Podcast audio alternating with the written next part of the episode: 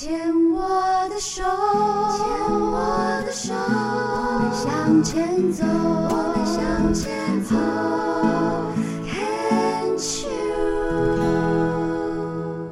Cheers！牵手之声，欢迎收听由我 Debbie 姚代伟为大家主持的《黛比的生命发发源发发发的发源》，恭喜恭喜恭喜你呀！恭喜恭喜恭喜你！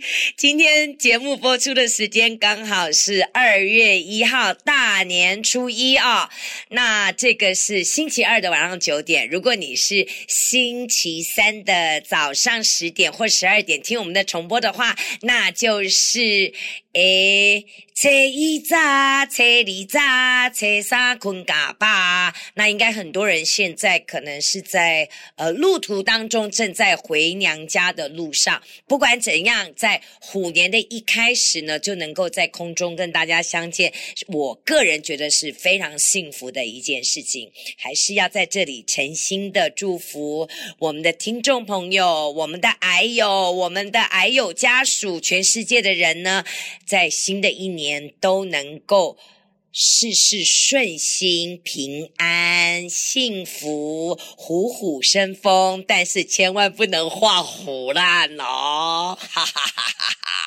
那今天来到我们，嗯、病虫害防治这位园丁呢，很年轻，呃，他的癌有一点点，我看不，我一定要问他自己。平常很爱运动，在四年前确诊癌症了之后呢，照他的写法，把身边的人都吓傻了。因为平常是一位健康宝宝，他就是佩佩，佩佩你好，嗨，大家好，我是佩佩，大比姐好，各位听众大家好，嗯。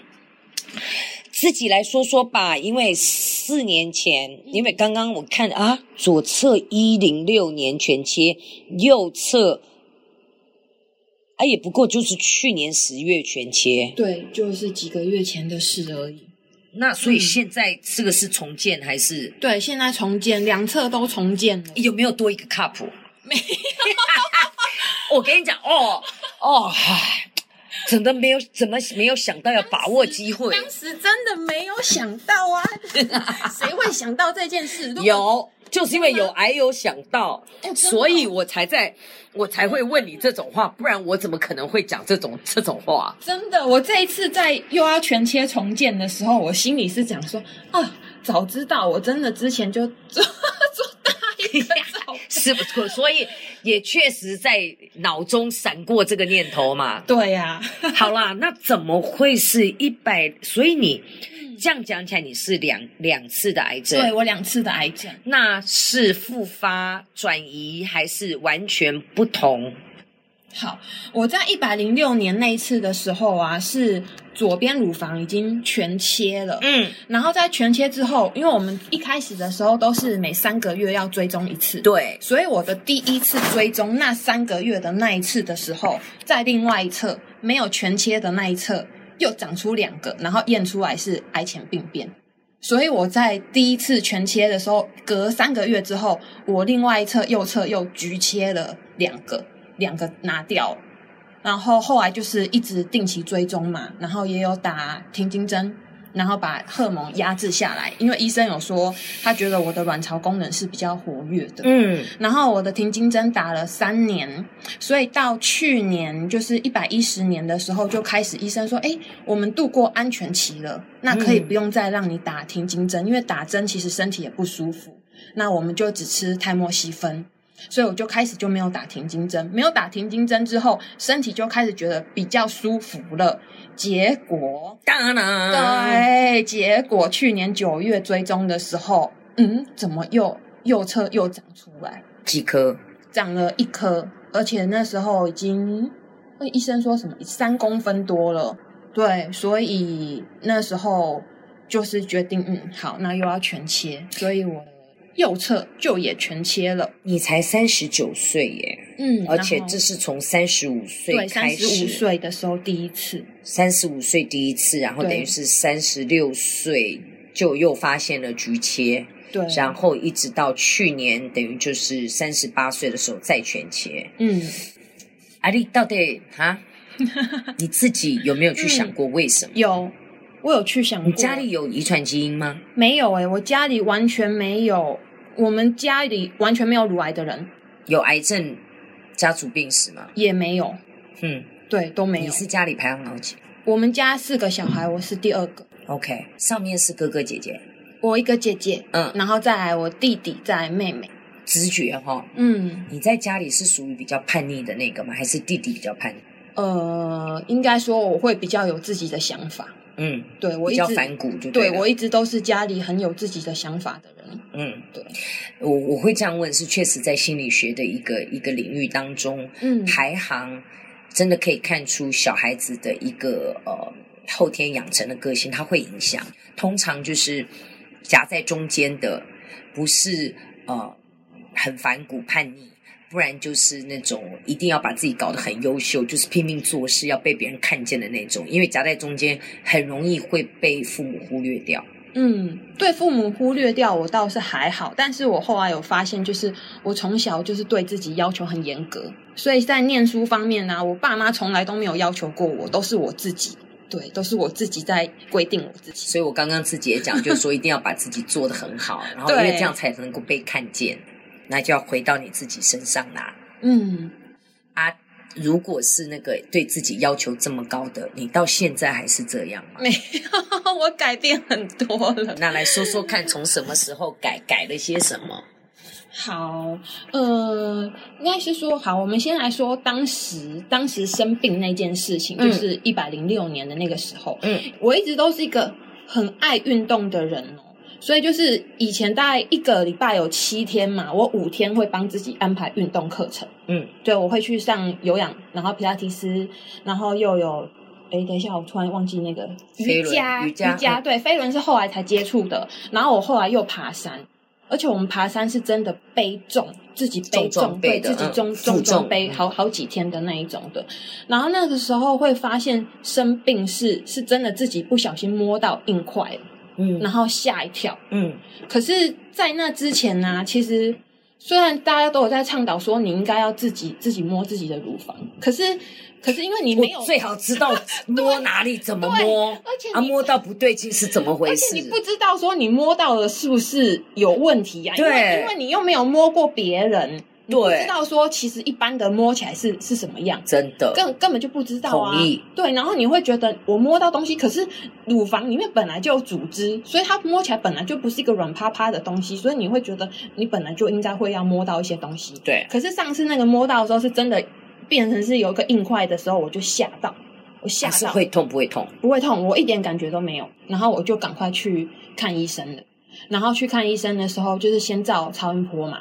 然后照超音波的时候，其实我那时候完全没有替自己有什么预设，但就是你躺在那边，然后你被照没多久的时候，然后检验师就拿起电话说：“我要打电话叫医生过来看一下。”的时候，你就会有点吓到，想说：“是是怎么了？怎么回事？”